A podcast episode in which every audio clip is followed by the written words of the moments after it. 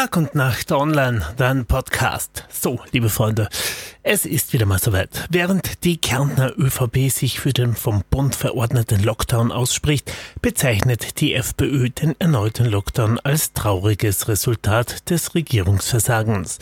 Die Gastronomie kritisiert das lange Zögern der Regierung. Die Wirtschaftskammer hofft, dass mit Ende des Lockdowns am 13. Dezember das Weihnachtsgeschäft und die Wintersaison zumindest teilweise gerettet werden kann.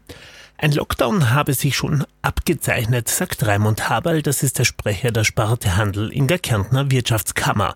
Das dreiwöchige Zusperren in der umsatzstarksten Vorweihnachtszeit sei für einige Branchen aber kaum verkraftbar.